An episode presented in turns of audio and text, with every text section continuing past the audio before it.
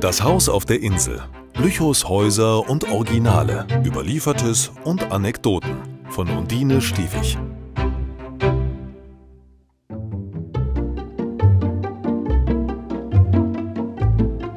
Der Schalenstein.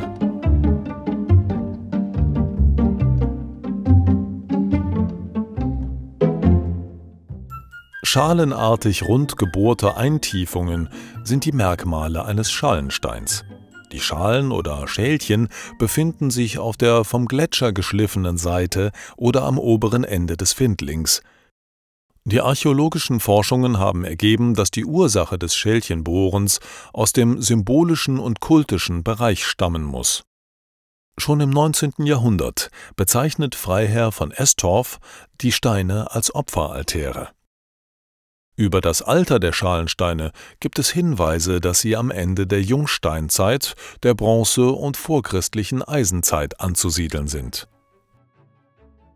Im Jahre 1960 entdeckte Dr. Ole Hart in der Gemarkung Leisten im Graben einen liegenden Schalenstein.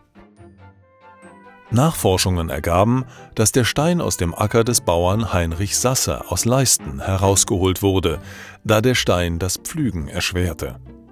Er lag 40 bis 50 Zentimeter tief in der Erde. Mit Zustimmung des Bauern Sasse und Hilfe der Stadt Lüchow wurde der Schalenstein mit einem Kranwagen der Bundeswehr 1962 nach Lüchow in den Amtsgarten gebracht.